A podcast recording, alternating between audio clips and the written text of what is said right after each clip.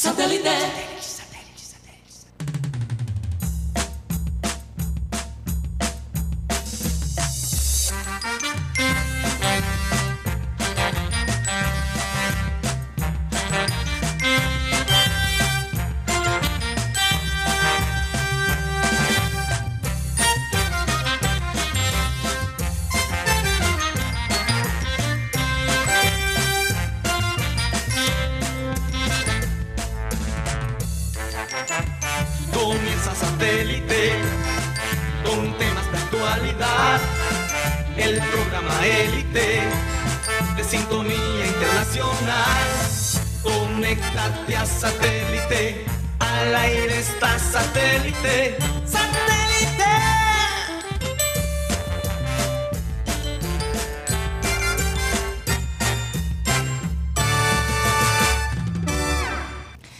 Señoras y señores, bienvenidos a programa Satélite. Muchas gracias por estar con nosotros el día de hoy. Hoy es 29 de abril del 2022. Se nos acaba el mes de, de- de abril y Se bueno, acaba. se acaba, viene el mes de las madres. Porque no es un solo día, es el mes, No de Prepárate. madre, no de mentar Prepárate, madre, es el mes de las madres. Así que ahorrar, ahorrar en esas quincenas. Prohibido mentar madre. Ay, bueno, Por eso que yo soy Eh. madre. Tú eres una madre, ¿verdad? Sí, porque nací, porque nací en mayo. naciste en mayo. Ah, somos, somos, todos también. Hay- Ah, hay- hay unas- dos. Tremenda- Tox, Tox es una madre. Tox es una madre. Bueno, si tú lo dices. Mateo. tremendas madres. Bueno, eh, recordarles a los oyentes, como siempre, que estamos transmitiendo a través del Sistema Cardenal 1010 AM, ¿eh? a través del TDT de Sistema Cardenal y a, través, y a través de nuestro canal de YouTube, programa Satélite. Mateo, ¿por dónde más? Rápidamente. También nos pueden escuchar a través de Tuning como Radio Caribe Sano. Ahí nos pueden escuchar como radio digital en vivo. Y después de la transmisión nos pueden escuchar a, a través de Spotify. Ahí estamos como podcast, como programa satélite. Allí los episodios se suben a partir de las cuatro y media, más o menos. Más. A es. veces un poquito tarde. A veces un poquito tarde, pero no es culpa del- de los muchachos de producción. Eso ya es culpa de Spotify. Sí, bueno, ya no podemos hacer nada ante eso, imagínate. Bueno, eh, vamos a saludar a la gente que forma parte de, de Satélite en la producción Benji Bula, Tox Camargo, Alan Lara, acá en la mesa. Tenemos a Mateo Gueidos, Benjamín Gutiérrez, Juan Carlos Rocha, hoy va a estar con nosotros Jaime Pineda. Y quien les habla, Karina González. Sean todos bienvenidos. Hoy tenemos un programa bastante cargadito. Tenemos a un invitado especial, se llama Alejandro Otero este actor que forma parte de una de las series más exitosas en este momento que se llama Pálpito. Pálpito. Y, y él hace el papel de Tirso, el chofer de, del, de- del malo, ¿no? Del que roba el corazón. Sebastián Martínez. De Oye, Sebastián. pero No, oh, sin spoiler. Sí, no, no, no. Antagonista. Sí, el antagonista, así es. Bueno, y también tenemos eh, el grupo eh, Francos. eh, son unos chicos bastante inquietos. Junto con Diego Gutiérrez, que va a estar acá con nosotros, eh, productor. Ya lo habíamos tenido antes, Mateo, Sí, pero Graduado de Berkeley. graduado de Berkeley, allá en Boston. En Boston. Sí, sí, sí. Aquí lo vamos a tener después de las 2 de la tarde, más cerca al Clean Clean Digital. Bueno, vamos a comenzar nuestro programa con la frase acostumbrada que dice así. En medio de la dificultad reside la oportunidad. A veces cuando nos pasan cosas inesperadas, cosas que, que nos hacen, nos ponen en una situación difícil, eh, lo más normal que uno haga, o los seres humanos, es ¿por qué? Preguntar ¿Por qué, ¿Por qué me pasó esto a mí en vez de ¿para qué? Cambiemos ese por qué por un para qué. Y ese para qué tiene mucho más sentido. Porque cuando las dificultades vienen a nosotros significa que a lo mejor vamos a tener que hacer un cambio. Vamos a tener que hacer un cambio. Así que bueno, hay un, un sonido allí, creo que es de algún celular, parece una llamada, no sé. Vamos a... no, no- no se distraigan con eso, eso ya No, esta no, no, sí, estamos solucionando. Pero es que todos empiezan a mirarme como que, Pero "Oh, Karina, ¿esto tú qué es?" sigues y nosotros te Ah, ayudamos. Ya me descontrolan, yo estaba inspirada. Tiene que seguir, Ahora, tiene oye, que seguir. Cuando nos pasan las cosas malas, vamos a hacer más bien una reflexión Sí.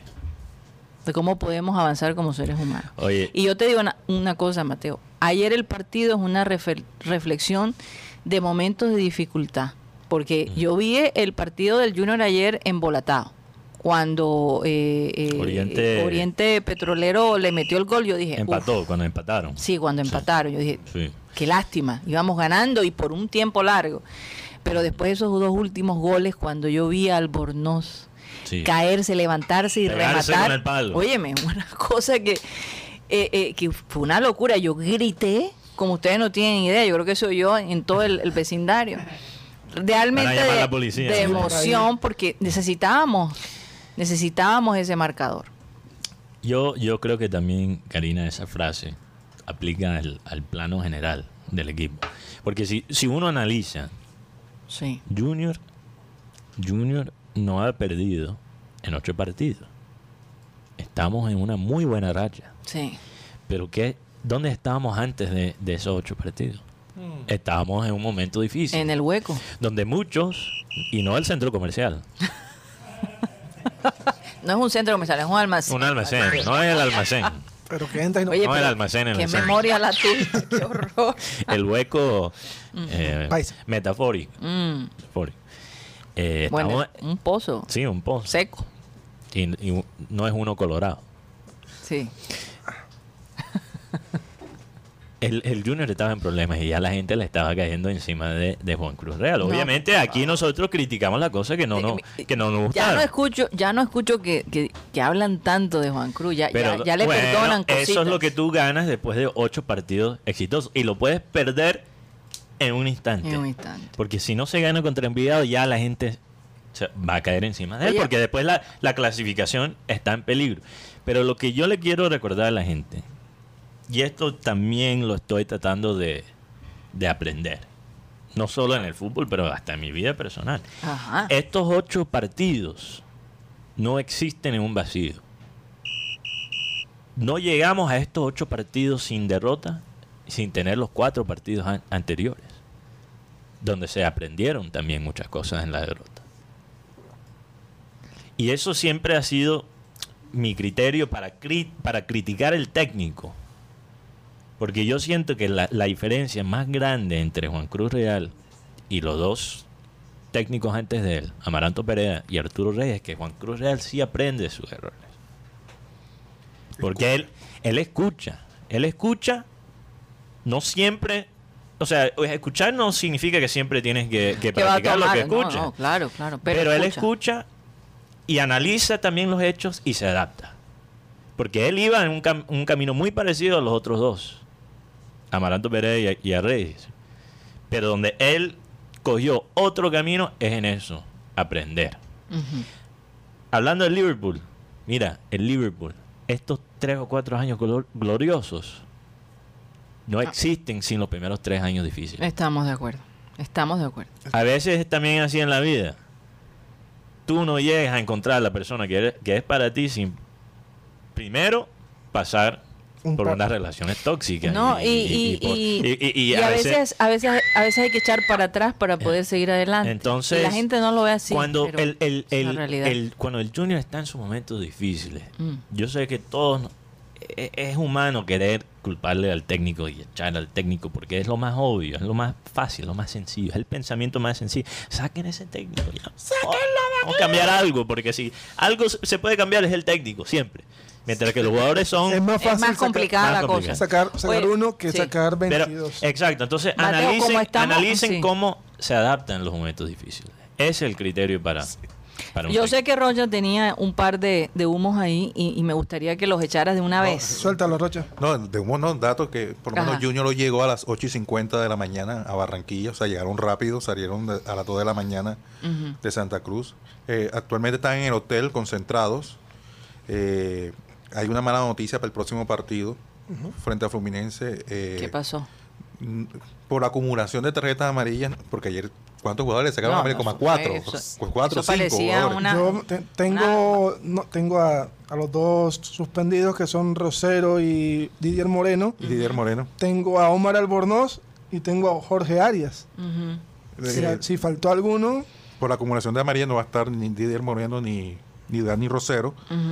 Eh, además, el, el equipo va a jugar con un equipo alterno el próximo domingo, porque ellos van a viajar el lunes temprano a Brasil, porque el partido es miércoles.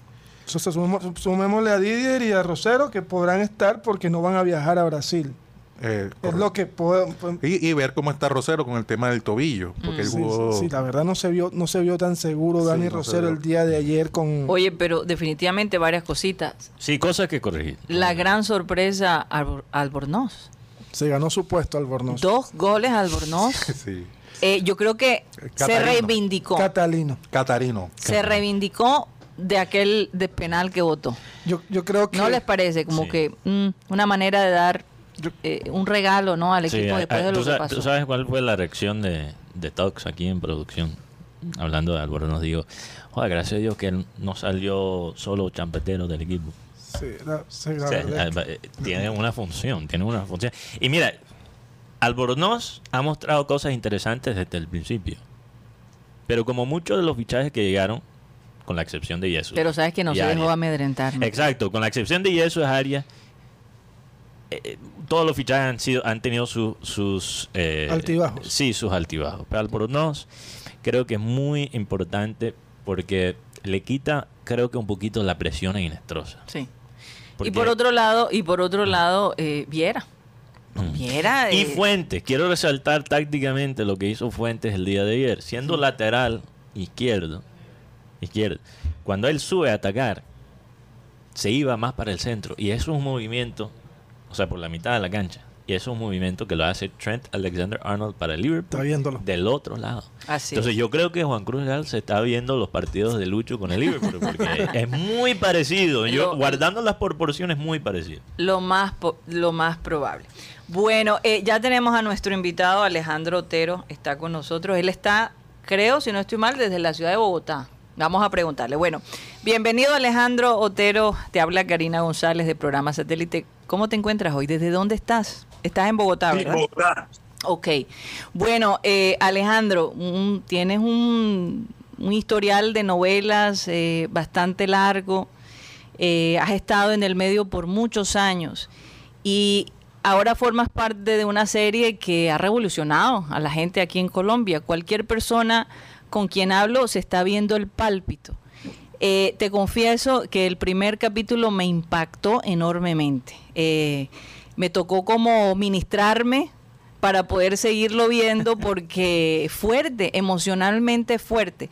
Cuéntanos cómo ha sido tu experiencia eh, en esta en esta serie que se las está llevando todas. Pues eh, la verdad estamos muy agradecidos y muy contentos con el resultado que estamos teniendo.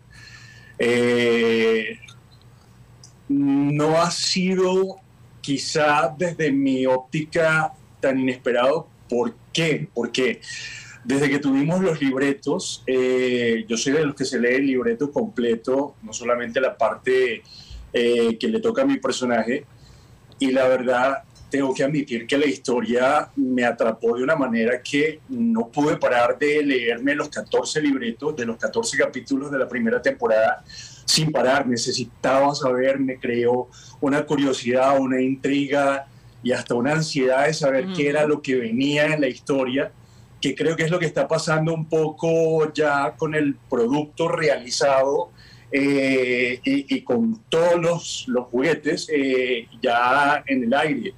Eh, somos tendencia, está en el top 5 en la mayoría de los países.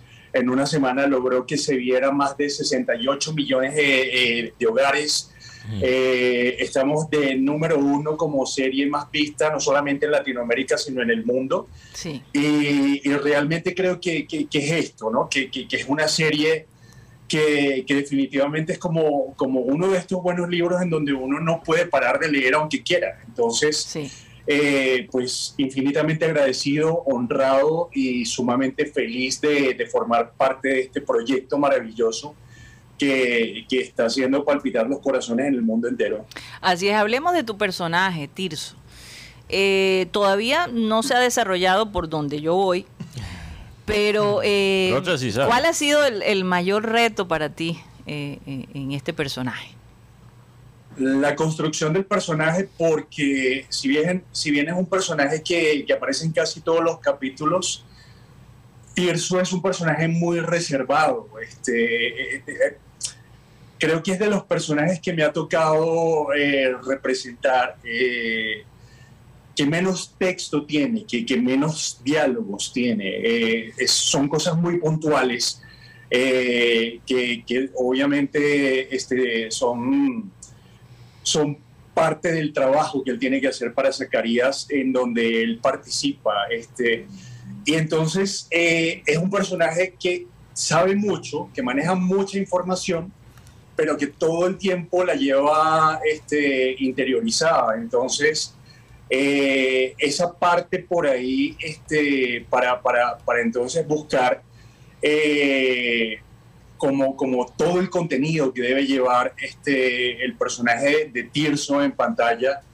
eh, y hacia dónde va a ir, este, es como, como todavía una expectativa que, que- que tengo que, que va a tocar realizar porque eh, la historia apenas empieza a contarse, está empezando a desarrollarse Sí. y, y los personajes van a ir creciendo sobre la marcha.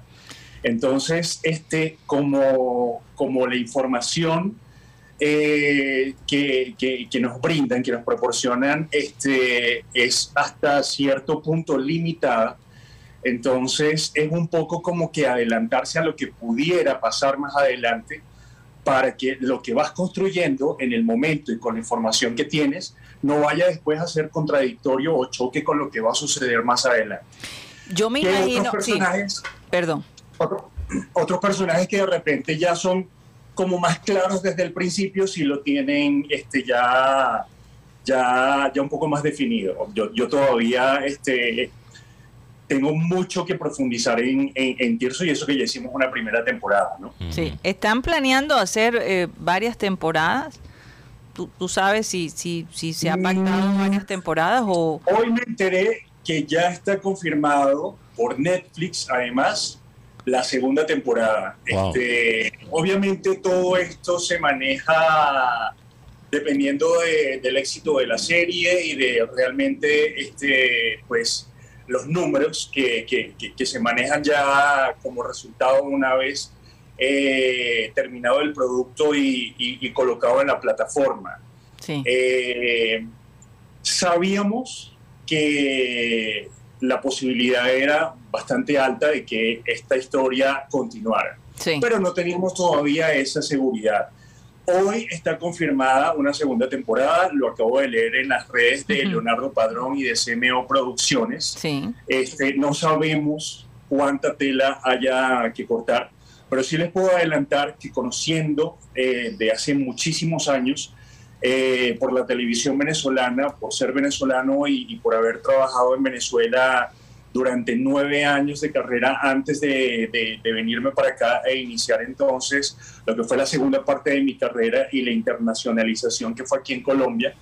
Eh, eh, el conocimiento que tengo de las historias de Padrón y de su trabajo y de su talento, eh, yo creo que, que realmente es un hombre con, con- con una musa para escribir Mm. brillante, impresionante, con un talento mm, de verdad que, que- que sobrepasa cualquier cosa que les pueda decir Mm. yo aquí eh, en palabras. Es Sí. un tipo increíblemente talentoso, es un tipo muy inteligente no, y es eh, un tipo que para escribir realmente este, es excepcional. Se nota, se nota por la calidad de, de- de los relatos de la serie, que, que definitivamente en los relatos tú te das cuenta de la calidad de, un guionista.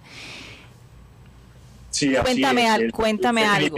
Es un monstruo. Sí, sí, Margarita Muñoz, que hace el papel de la mujer a quien, mm, podríamos decirlo o no, la víctima, Oh, es oh. una víctima, Sí. ¿no? Eh, eh, Una de las protagonistas. u- una de las protagonistas, no, no quiero dañar el, El cuento. el, el cuento todavía, Sí, pero la escena es bastante fuerte. Mm, Sí. ¿Cómo se manejó esa escena? Porque eh, hay emociones encontradas, se, se nota la fuerza ¿no? Eh, de actuación que hay que hacer eh, emocionalmente, eh, sentirse bajo esa presión de que vas a morir, de que te van a hacer daño de alguna manera y que es eminente, que no puedes hacer nada. ¿Cómo, cómo estuviste allí cuando eh, esta escena se produce o o cómo se ha sentido ella manejando este papel?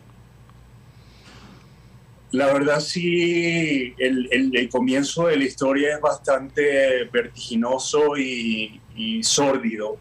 Sí. Eh, no sé exactamente cómo se habrá sentido Margarita, es una responsabilidad muy grande.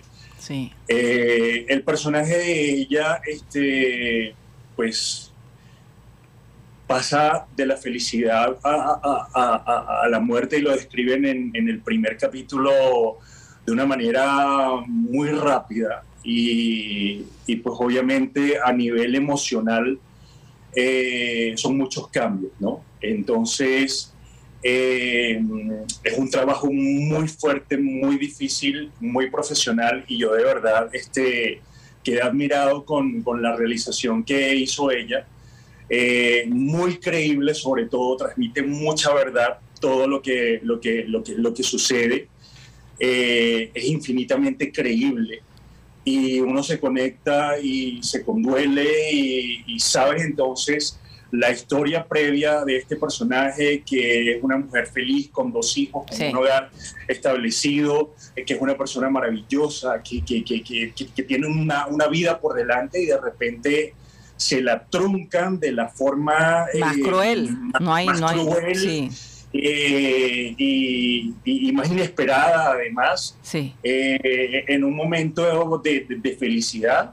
Sí. Eh, la vida a veces es así, este, pero, Injusta, la pero verdad. no solamente sorprende, sino que además conmueve y remueve, sobre todo este, por, por las condiciones en las que se sucede eh, pues la muerte, el asesinato más bien de, Sí. de- de este, de de Valeria, este porque ella- sí. y, y Simón lo dice, este, es que ella no se murió, a ella la mataron, a ella la asesinaron. Sí, tal Eh, cual. y ese tipo de, de pérdidas así tan repentinas eh, no solamente son una gran tragedia para la persona a la, que, a la que le sucede, sino para los que quedan atrás, porque obviamente este, no es lo mismo cuando perdemos a un ser querido eh, por una enfermedad que de repente, este, pues como que poco a poco nos va anunciando qué es lo que va a pasar y sin embargo aún así nunca logramos estar preparados a cuando nos arrancan a alguien de las manos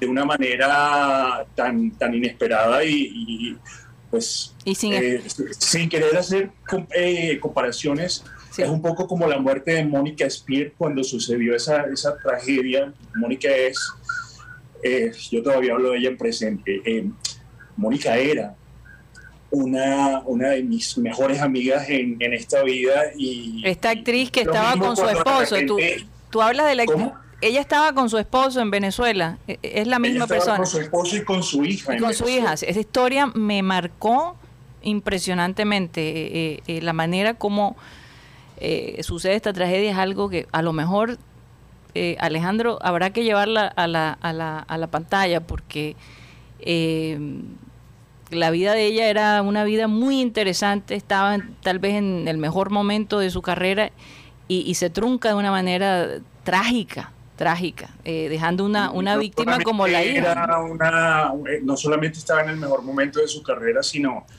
que era una persona maravillosa, con un corazón gigantesco, Mm. con unos sentimientos infinitamente lindos, un ser Sí. de luz, un, un ángel en este plano terrenal que tenemos y, y- y muchas otras cosas más. Entonces, Sí. es un poco eso, este, y, Sí. y- y es realmente doloroso y superar ese tipo de cosas eh, es difícil, es difícil, pero, pero no es un caso aislado y no es solamente a, a cuántas personas les ha pasado, cuántas personas hemos perdido a un ser querido en un accidente de tránsito o lamentablemente por la delincuencia o algo, entonces... Sí.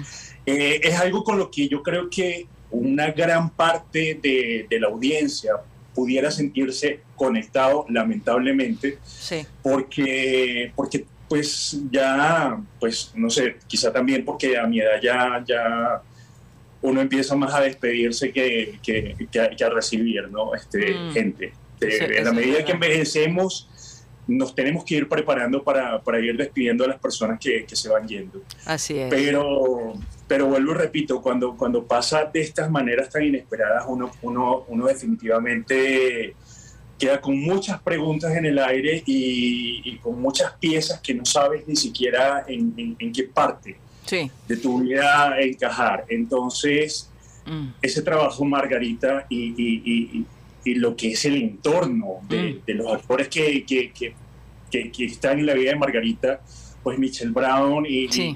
los, los, hijos y todo eso, oh. lo representan muy bien, porque uno Fuerte. queda como muy perdido en el aire. Está muy bien este... Eh, escrito también en la Sí, historia, sí. se siente desde que lees el libreto, entonces creo que eso también te, te conecta. No, y por ahí en definitivamente. algún momento, Sí. una, una persona trasplantada este, me, me escribió por las redes sociales que, que entendía que yo simplemente era un actor más que formaba parte de esta historia, pero que, que si bien la historia este, sí, sí, sí le generaba mucha curiosidad, ella como paciente trasplantada, Mm. le parecía que era como muy, muy violenta y muy sórdida lo que se contaba, eh, porque, porque pues ella lo ve desde el punto de vista de, de una persona a la que pues Se benefició, eh, se dio benefició, sí. el regalo de poder seguir viviendo gracias a otra persona que donó sus órganos. Pero obviamente no, no de una manera eh, tan trágica, ¿no? O sea, con seguridad Sí, es que, que... es que sí. lo que lo que yo quisiera este, poner en este punto es que esta serie no trata eh, de- del, del trasplante de órganos y no es un documental de cómo es eh, el proceso del trasplante de órgano y la adaptación después del paciente al trasplante de órgano. No, no, es un exacto. poco más sórdida la historia porque en Total. realidad trata sobre el tráfico de órganos Así es. que es una realidad, Sí. sí. es verdad que pasa. Yo, este, incluso en la historia se manejan cifras, dice que un porcentaje muy alto de las personas y de los órganos que son trasplantados vienen de mercados negros Sí. y estoy seguro que conociendo, vuelvo y repito, porque conozco la trayectoria de Leonardo Padrón, son cifras ciertas y estoy seguro. Y sabes que Alejandro... una historia, un, estudio previo Sí. para obtener esas cifras y saber de lo que está hablando. Sabes que Alejandro, Entonces- en, en, en Estados Unidos este tema se ha tratado en, en- en- incluso en, series también y en, y películas. Eh, es es Sí. real, es real. Y yo contaba hace unos días atrás que eh, muchas veces las personas que ponían en sus eh, licencias de conducir, y eso se, se escuchó, no, no sé si hubo prueba al respecto, pero eh, las que decían que donaban eran las personas más buscadas. Eran las personas Sí. más buscadas por estos delincuentes. Entonces, muchas personas dejaron de poner que eran donantes en su licencia precisamente para que no les pusieran esa cruz, ¿no? Para evitar casos. Pero tener que cambiar la mía. acá, acá tengo a un grupo de personas, porque es que además de tú formar parte del pálpito, yo tengo un par de noveleros aquí in- insignes. Y es más, eh, eh, la mamá de un compañero de nosotros es fan número uno tuyo. Así que te, te lo voy a presentar. Él se llama Juan Carlos Rocha. Adelante, Juan Carlos. Eh, un saludo para Hola. Juan Carlos, un gusto, ¿qué tal? No, eh, créeme que eh, mi, mi admiración es a, a través de mi mamá, porque mi mamá no se perdía un capítulo de La Reina del Flow. Ok. Eh, ok, ok, ya, entonces ella estaba encantada con Jack y, y él se mete sus películas, o sea, se mete en la. En, en- es de esas personas que se meten en la novela que, por- y ya porque no es tan bobo y se queda con Jack. oye. Eso es lo que dice la mamá. Lo que dice mi mamá. Eh, quisiera saber cómo ha sido esa experiencia estar aquí en Colombia y cómo fue esa llegada tuya aquí a Colombia para, Sí. para que te radicaras acá y tuvieras una serie tras otra serie. Sí. Con el saludo cordial. Bueno, eh, pues primero un saludo grandísimo a tu mamá y, y muchísimas gracias. Eh, ha sido un proceso de, de mucha constancia eh, y de mucha paciencia.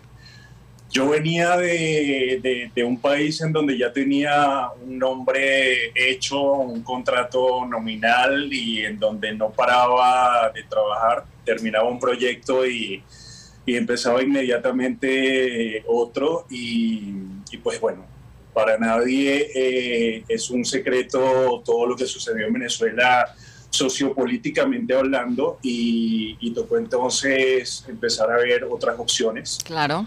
Eh, yo estaba de verdad eh, decidiendo entre México, Miami y Colombia. Eh, tenía consideradas en mente esas tres opciones, pero basándome en las producciones que yo había visto de, esto- de estos tres países que, tenía como posible norte, termino decidiéndome por Colombia por las producciones que veíamos en Venezuela, que empezaron a llegar también allá a Venezuela y que me parecían maravillosas y, y formidables. Y, y cuando ya tienes nueve años trabajando eh, en la televisión venezolana, que tuvo muchísimo éxito en sus años, Sí. eh, y que marcó un antes y un después de la telenovela y que internacionalmente eh, a nivel televisivo éramos este, famosos y bastante reconocidos por el tema justamente de la telenovela. Eh, empiezo a ver entonces como que esa mutación eh, un poco distinto de la telenovela rosa que se contaba eh, tradicionalmente en Venezuela a las producciones que se estaban haciendo acá en Colombia que mezclaban un poco de todo como Las Juanas, como Pedro el. Escamoso, como eh, Betty la Fea. Y yo dije, eh, yo quiero hacer eso que se está haciendo allá. Y pues nada, me vine tocando puertas, empezando a ver qué, qué pasaba. Eh, eh, afortunadamente, pues eh, venía con buena preparación porque este, yo no nací actor, yo me formé actor sobre la marcha. Eh, la primera oportunidad me la dieron básicamente cual paracaidista, pero cuando entendí que, que me gustaba lo que estaba haciendo, este, empecé a, a querer profundizar más, a, a pulir mi, mi, mi, mi carrera como tal, porque si quería vivir de esto tenía que hacerlo bien, o por lo menos lo mejor que pudiera. Sí. Entonces empecé a hacer talleres, cursos, eh, a- empecé a estudiar eh, técnicas de actuación y métodos y, y- y empecé realmente a, a ponerle cariño, ese, Sí. ese, ese cariño y esa dedicación que, que requiere cualquier trabajo,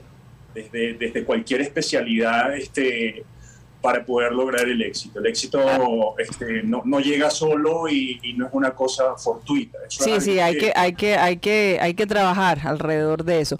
Alejandro, es eh, un trabajo muy arduo. Hay gente que Sí. cree que, que la actuación es fácil y, y realmente no. Y además que como carrera mm, es muy inestable, es una montaña rusa muy Sí. vertiginosa. Y hay competitiva, periodos sí. No paras y hay periodos en donde estás completamente inactivo, en donde eh, no te puedes dejar ganar de la desesperación, vas a 200 casting y en 195 te dicen que no, Sí. por una u otra razón, no significa que seas malo, sino que pues de repente el fenotipo no te ayuda para el personaje que estás buscando, o este, eh, eh, eres muy grande, o eres muy alto, cualquier Sí. cosa puede... Eso es verdad. Alejandro, eh, nosotros estamos un poco cortos de tiempo. Yo creo que nos tomaría toda una tarde charlar contigo. la Sí, verdad. muy interesante. Hay- yo sé que hay muchas cosas. Yo creo que nos vamos a quedar con muchas preguntas, pero la última pregunta se la voy a conceder a Mateo Gueidos que te la haga. Eh, adelante, Mateo. Hola Alejandro, gracias por estar con nosotros. Hola. ¿Qué tal, Mateo? No, un gusto. Un gusto, un gusto. No, el gusto de nosotros. Eh, cu- ¿Cuál fue la diferencia más grande trabajando eh, para una producción que es para Netflix comparado a una producción que es para televisión? Eh, ¿Sintió usted un- una diferencia marcada en, en cómo se trabaja, en, en el estilo de producción o no? La verdad, honestamente no, porque en todas las producciones que he trabajado en Colombia se cuidan muchísimo todos los detalles, independientemente de si es para un canal público o si es este para una plataforma de streaming o si es para una serie de contenido web. Hay mucho talento aquí detrás de los actores eh, en cuanto a directores, en cuanto al equipo de producción, en cuanto a la gente desde maquillaje, pasando por, il- por, por iluminación, Mm. por camarógrafos, por todo. Y en todas las producciones en donde yo he estado, siempre se le mete el corazón, pero en- entero, a manos llenas. Entonces, Eh, no, la verdad es que quizá, eh, pues a lo mejor de repente podríamos hablar de que sí, a veces se cuenta con más o con menos presupuesto y que está eh, avalado con una plataforma como Netflix. Eh, sí se cuenta con un poco más de recursos a veces que para otro tipo de, de- de- de productos que, Sí. que de repente no tienen este, un apoyo tan, tan, tan grande este, detrás, ¿no? Sí, Pero, pero a nivel laboral, aquí de verdad que la mística de trabajo, que, que definitivamente fue una de las cosas que cuando venía con esa expectativa de, de- de querer venirme de Venezuela para acá, para Colombia y no para otros países, justamente porque se percibía eso detrás, no Mm. me defraudó. Aquí de verdad que todo lo que he hecho este, se, se- se hace siempre con muchísimo cariño. genial, genial. Y de verdad un placer, Jaime Pineda, tu, tu amigo, el que hizo la conexión, acaba de llegar un poco tarde, Jaime. Pero bueno, eh, de, de verdad... Voy a recoger los platos. Sí, yo sí creo, yo sí creo. De verdad un gustazo que hayas estado con nosotros. Eh, eh, te deseamos la mejor de las suertes. Vamos a seguir viendo la serie. Sí. Te confieso que, que, que hay gente que, que Yo ya me la vi. Ya, ya te la viste. No, yo me la tengo que la tengo la he visto de un día. Primera, En todo caso, eh, muchos éxitos. Seguiremos viendo la serie, seguiremos la, La pista. segunda de- temporada. Ah, sí, segunda temporada. Así que de verdad gracias por, por pasar un rato con nosotros acá en Programa Satélite. No, gracias a ustedes, el gusto fue todo mío y, y de verdad, pues sí, sí, sigan viéndola porque de verdad está buena. No, y estamos esperando la segunda, la Sí, segunda así temporada. es. Gracias, Alejandro. va a estar mejor. Ah, con seguridad. Cuídate mucho. Bueno, vamos a un corte comercial y ya regresamos.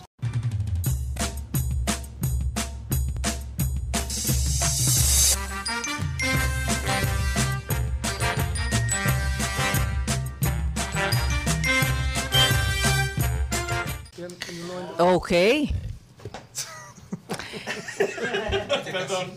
Esto es programa satélite que se transmite desde la ciudad de Barranquilla, Colombia, South America. O sea, Guti, no. la no- capital deportiva, Sí, permíteme, cap- Mateo, perdón, perdón. de Colombia. Lo que iba a decir es que no es suficiente para Guti que, que su risa sea siempre la última cosa que se escucha antes de Tú los, sabes, los eso suena, eso suena como el chavo. Tú no, no has visto que, que todos hablaban y al final todo el mundo se callaba. El, el- el profesor Girafales decía que se callaran y al final el chavo decía algo Ah. referente al profesor Girafales y era el que se metió en problemas. Entonces ya Guti en este momento está a punto de recibir una tarjeta amarilla. Eh, Yo creo que ya es merecida, pero por Ya acumulación dos- de falta. dos acumulación de falta. Señor. Ok. Yo estoy estrenando tarjeta amarilla. Ah, no, no, ya yo tenía una, ¿no? Yo tenía una azul. O que creo, hay acumulación de Una azul, una azul. Una azul, yo tenía una azul. Acumulación de amarilla. Cuenten, yo las tengo contabilizadas, no se preocupen, no se preocupen. Bueno, vamos a saludar a la gente que ha estado activa rápidamente. Acá nos están esperando ya los francos y, y Your Mom Anas, ¿verdad? Es, es, es el, el- la, la empresa productora. Tu mamá y nosotros. Tu mamá y nosotros, sí. Interesante el Tu mamá y nosotros. Le tenemos que preguntar a Diego por qué. ¿Por qué tu mamá y nosotros? Bueno, adelante. Bueno, mayo, mes de la mamá. Mes de la mamá. Adelante, Rocha. Vamos a saludar a toda la gente que ha estado activa el día de hoy. Saludos para Rebeca de la Osa, Milton Zambrano nos reseña, Viera se mandó un partidazo, cuántas atajadas que iban para adentro, Sí. se portó como el capitán del barco, Sebastián Viera. Eh, Johan Nieto, saludos para él, In- Ingel Quintero, Yoranda Mengual, Néstor Jiménez, Enrique Martínez, Andrés Ginadis nos, nos comenta, buenas tardes, un detalle, el nivel de rostro de Dita. O sea, el nivel. ¿Qué? Le dice, el nivel de rostro de Dita. Ajá, pero. Y Dita aumentó recién cuando se separaron. El nivel de Ah, Rosero. Ahí dice rostro. El Ah, se faltó, se faltó. Dios, Dios, Dios, Dios, Dios. Yo rostro de Edita. Después se quejan cuando yo. eh, No, no, que cuando yo. No, pero tú tienes me- me licencia pongo- para eso. Me pongo un poco Que fuerte con. Porque el nivel de rostro y Dita. a veces Karina me, me dice, no, joda, a Tiene una veces, mirada muy fuerte. a veces cuando regalan lo de producción, especialmente Alan, joda, a veces eres muy fuerte. Entonces yo, ¿sabes qué? Yo cogí dos semanas suave. Y mira lo que ha pasado. No. Prepárate, Alan, para el lunes. Ay, ay, ay. El nivel de Rosero y Dita aumentó recién cuando se separan. Al parecer no eran buenas compañías, tanto Rosero como Dita. Manuel Cervantes, hoy están con Eugenio Baena y Guti, por favor, celo camión, hoy es ¿Qué te viernes. llaman a ti Eugenio Baena? No tengo ni idea. ¿Quién es? Primero Eugenio Baena decirle- era un, un comentarista. No, es- es- es- es- es- es- perdón, es-. Mataste, mataste a- Él es de Cartagena. Sí, de Cartagena, crea un canapón. Béisbol, béisbol. ¿no? Beisbolero de toda la vida. Futbolero ahora, ahora maneja fútbol. lo conozco desde que era una niña. Sí, Eh, Eugenio, el papá de Eugenio era una niña. No, desde que yo era una niña. Ah, no, ok. Jaime.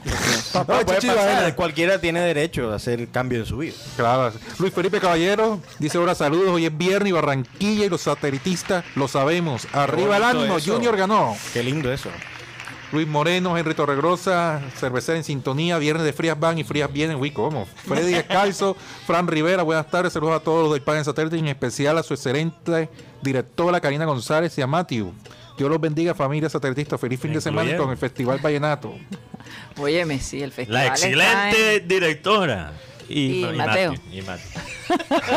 Juan Carlos Gómez tío también saludos para él. Ana Camargo, Rudy Pat, este fútbol me acuerda cuando Maña tenía el Junior, no jugaba nada, pero salieron campeones. Yo, yo quería responder a ese comentario, porque esa es una frase Baja que, cañista. que- no, no, no, no baja cañista y no quiero pedir disculpas a Rudy Paz, no, no te estoy tirando piedra ni peñón.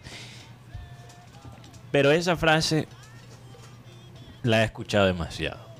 Y lo que pasa es que está bien que nosotros aquí, fuera de micrófono, estemos diciendo, ah, ese Junior no juega nada. Pero el problema es cuando Valenciano, que tiene su trabajo en ESPN, y que a veces tiene unos puntos, un análisis muy interesante, pero siempre se queda con esa frasecita. No, que Boca Juniors no jugó nada contra Corinthians, no, que ese Junior no juega nada, no juega nada. Y yo siento que a veces la gente dice, ese equipo no juega nada porque no entiende a qué juega el equipo, que son dos cosas muy diferentes. Yo no digo que eso sea el caso de este oyente, pero hay que saber que, que en, en muchos casos los que dicen que este Junior no juega nada, están esperando que este Junior tenga ahí una, una tocata en- entre ellos, que, que, que sea el tiquitaca de, del Junior Manía o de la selección de, de los 90. señor. Y lo que pasa es que lo que está haciendo Juan Cruz Real, que le gusta a la gente o no, ya es otro tema, pero lo que está haciendo Juan Cruz Real es poniendo al Junior a jugar de, de una forma que se llama eh, tiquitaca vertical. Entonces, en vez de tocarla por el piso, la estás tocando más directamente y en el aire.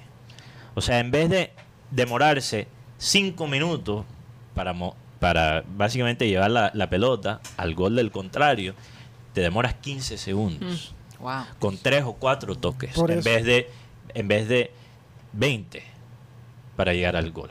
Entonces, a veces eso funciona porque fíjate ayer contra Oriente Petrolero ellos pudieron hacer lo que muchos equipos no pueden hacer, que es anular a Jesús. Y de todos los equipos, de, de- perdón, de todos los jugadores que tiene el Junior, el que más la toca es Jesús. Él pone ese, Mm. ese picante, ese, esa creatividad al Sí, juego sí, del sí, Junior. Total. Entonces, ¿qué pasó con el Junior? Oriente pudo anular a, a Jesús y anular por, por épocas el ataque de Junior. Entonces Junior tuvo que jugar de esa manera, tiquitaca vertical, encontrar otras maneras de llegar al gol usando la velocidad de Inestrosa y de Albornoz. y al final de ese tren. Yo sí creo que, que este Junior juegue, juega algo. Sí. Ahora, no siempre puede ejecutar esa visión de juego y por eso a veces se siente como si ese Junior no, no jugara nada, pero sí juega algo. Sí. No podemos decir que no juega nada porque sí juega algo. Es que la comparación con el equipo de Umaña y hablar del equipo de Umaña era un equipo que no era, no tenía el talento que tiene este, primero. Era un equipo de más verticalidad, era más fuerte, pero tenía una gran ventaja, tenía un equipo con un corazón, un equipo que no jugaba Pero mal. el, el equipo de Umaña era más defensivo también, Mm, ¿no? Tenía en, en el medio tenía a Sherman Cárdenas, ah no, a Sherman no tenía a Víctor Cortés, el curo, tenía a Giovanni Hernández y Carlos Arturo Vaca. Era el tridente. Arango. Sí. Arango, pero Arango no era titular. Ah, Oigan, déjenme preguntar a producción, ¿ya están listos para que los, chi- los francos entren con nosotros? Para terminar con la lista, Luis Angulo. Sí, todavía no habías terminado con la lista. Alfonso. Ah, yo pensé que había terminado. Alfonso, Alfonso Coronel, Wilberto Mejía, Beber Finn, eh, dice, dice, yo, yo la estoy viendo, es fuerte, pero es una realidad que poco, poco hablada. Sí, Eh, el, el tema de, de la serie de pálpitos. Sí, sí, sí. Eh, María Martínez, Víctor Roa, próxima semana estaremos con el programa satélite desde Hoa Creek, Sedona, Arizona. Es mi cumpleaños y como el año pasado mi, mi familia y yo esperando. Feliz cumpleaños. En el desierto Satélite. de Arizona. imagínate. Saludo a toda la gente. Sedona. Sedona que es tan, tan precioso. Uy, sí, sí, esas piedras. Hemos estado ahí en Sedona. Carlos Ríos y Carlos Acosta Álvarez dice, oyente del futuro vía Spotify, reportándose. Saludos desde Ciénaga, Mandarena. Y en la radio nos escucha Jaime, Carlos Ruiz Sanz y Víctor Roa. Eh, El hombre se La está puliendo semana. en el inglés sí, cada vez. Carl, Carl. Carl. Pues la próxima semana ya todos mostrando la sonrisa porque estaremos libres de tapabocas. Ah, ya sí, la desde próxima el semana. primero de desde, mayo. desde el domingo. Desde el domingo no tapabocas. Pero espérate un momentico, Rocha. Hay, hay sitios que todavía tienes que usar tapabocas. No, sí, pero ya por lo menos el alcalde trinó ahora. Vamos a mostrar nuestra sonrisa, pues, somos de las pocas Ay, no. ciudades que estamos en Colombia que podemos Eh, ya. Bueno, vamos a ir dándole paso a la gente de eh, Your Mom and Us. ¿Qué ibas a a decir? partir del 15, Ajá. los colegios también van a estar sin tapabocas. ¿Verdad? Sí, señor. Ay, no, eso no. Yo voy a decir a los pelos que sí. no, yo sí, yo te verdad. digo la verdad. O eso es una decisión de cada quien. No, si ya eso Sí, ellos, no pueden frenar una decisión personal. Eso ya. A partir del 15 de Tapabocas mayo. Livers. Vamos a pedirle a Diego Gutiérrez que venga y a los chicos, eh, los francos. Ellos sacaron un sencillo que se llama Tsunami. Tsunami. Qué interesante. Una ola grande. No es cualquier cosa. Miedo. Te, Tsunami. te da miedo- te da- eh, ¿Cómo están? Tienes pesadilla con tsunami. Es lo que pienso, es lo que pienso. Bueno, eh, si tú quieres te puedes quitar el tapaboca a partir del primero de mayo. Hasta el domingo. Vamos a ver cómo los ubicamos acá. Dios mío, se nos creció la mesa. Creo que necesitamos una mesa más grande. Definitivamente. Así es. Hay Oh, que un ubicar estudio otras- B. Un estudio Eh, B. sí, sí, que, que estamos en eso, estamos preparando la cosa. Pero hay silla para. Mateo, tienes que correrte para darle chance. Eso no importa, nosotros somos informales en ese aspecto. Pero eh, Diego Gutiérrez ya había estado con nosotros anteriormente. O sea, que te levantes. Sí. Y dejamos A ver. ahí. Bueno, qué cosa. Yo tengo que contarles que aquí están haciendo un cambio de set para poder ubicar al grupo. Son tres personas más que nos visitan. Ok.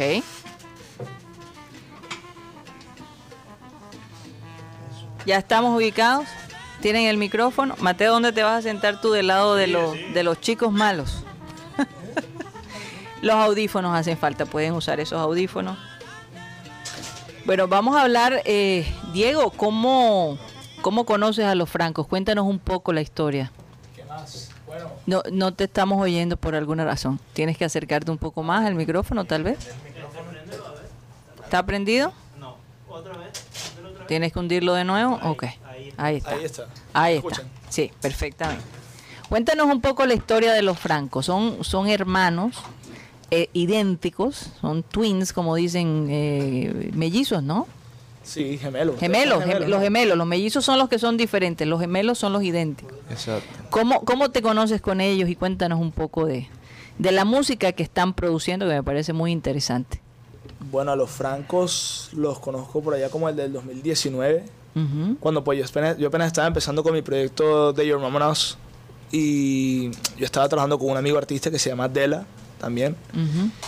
Y pues ellos vinieron a donde Dela buscando para hacer una colaboración. Y yo pues ahí como que les hice obviamente su respectiva inteligencia, su, su stalkeada en las redes, tal, todo. Y yo pues dije, no, este, este proyecto está interesante, vamos a... Tienen talento los Sí, muchachos. o sea, tienen potencial y dije, vamos a trabajar juntos, vamos a, a- a sacar el proyecto adelante y empezamos pues a hacer música, tal, tal. Obviamente todo el tema del parón de la pandemia Sí. nos, nos permitió pues acumular bastante música y, y Porque ustedes, los francos, están desde el 2018, ¿no? Desde el 2018. Desde el 2018. ¿Cuál fue el primer sencillo? El Recuérdenmelo. primer sencillo se llama Si te llamo. Sí, te llamo. ¿Y ustedes escriben sus canciones? Sí, claro. que sí. Ah. Nosotros escribimos para nosotros y también para otra gente. Ah, Somos compositores. fíjate. Oye, ¿cuántos años tienen los francos? Vamos por 22. 21. 22, Ya Dios mío. 22. Yo, yo tengo una pregunta para Sí, los sí, Franco, adelante. como son mellizos, ¿no? Sí, sí. No, eh, gemelos. Gemelos, perdón, gemelos. ¿Cuál es, ¿Cuál es la ventaja de, de tener un gemelo? ¿No será que a veces con la novia dices, joda, estoy, estoy mamado, estoy mamado? Habla con ella. Habla con ella, Ojalá no la se aguanta. pudiera. La desventaja. Ojalá se pudiera. Carly, yo, yo, no sé, yo siento que ninguna. Ninguna. Ninguna. O sea, no O sea, esa conexión telepática que a Mira, veces... lo que nos funcionaba cuando estábamos pequeños Ujú. era que nos pasábamos de salón. Ah, ok. Ahí O sí. sea, tipo, él sabía más matemáticas y yo sabía más, yo qué sé, biología. Y entonces yo no, yo no era bueno para matemáticas, o sea, no me daba. Yo le decía, pásate de salón, hazme el examen, todo bien, yo te ayudo en biología. Sa- saludos, saludos, a, la- a las profesoras de... Yo, yo, yo siempre quise tener una hermana gemela. eh, eh, Esa idea, ¿no? De poder hacer ese tipo de cosas es, es sensacional. Sí, es un- Pero les ha pasado que ustedes, y cambiando un poquito del tema de la música, en donde eh, la tristeza la siente el otro, eh, eh, o les pasan las mismas eh, cosas, no sé, o se enamoran de la misma, de la misma chica. Sí. Uy, qué tema sensible. Sí, Barro. sí nos ha pasado. Sí les ha Sí nos ha pasado porque em, tenemos gustos bastante similares. Y respondiéndote con lo de la tristeza y bueno, somos somos hermanos y llevamos 21 años estando juntos todo el tiempo. Sí. Todo el tiempo y hacemos todo juntos desde que nos levantamos en nuestro proyecto con lo de la música y creo que Carlos es el, el apoyo más grande que yo tengo. Oh, Oh. Oh, Qué lindo, qué lindo. No, en serio, en serio. No, no, sentimental, es sentimental, Eh, sentimental. eh, eh, es cierto. Pero bueno, ¿por qué no ambientamos un poquito antes de que se acabe el programa? Por radio, pero vamos a continuar Sí, vamos a continuar digitalmente porque tenemos otro Vale. programa que se llama El Clean Clean Digital. Bueno, Así que vamos a, a- a- habla- a- a escucharlos eh, con la canción Tsunami. tsunami. Dale, Fe. ¿Cómo dice? Hasta, el- hasta el corito. Hasta el corito. Dice, dice. O les confieso, esta va a ser la primera vez, son los privilegiados que van a ver la primera vez que yo toco guitarra, como en mes y pico. Yo creo- la última vez fue aquí en el mismo estudio, porque No, creo no, que no, también no. tocaste. No, no, no, sino que hace, tenía la mano inmovilizada, tuve un accidente. Oh, ¿en ok, serio? ok. Me cayó una tarima después de tocar. No, Dios. Wow, ok. Entonces esta es la primera vez. Bueno, fíjate. Así es, bueno, vamos a poner el. Gracias por darnos ese privilegio. Vamos con los francos y su canción Tsunami. Bueno, dice así. Francos, your mama knows, tsunami dice. Ey, mira.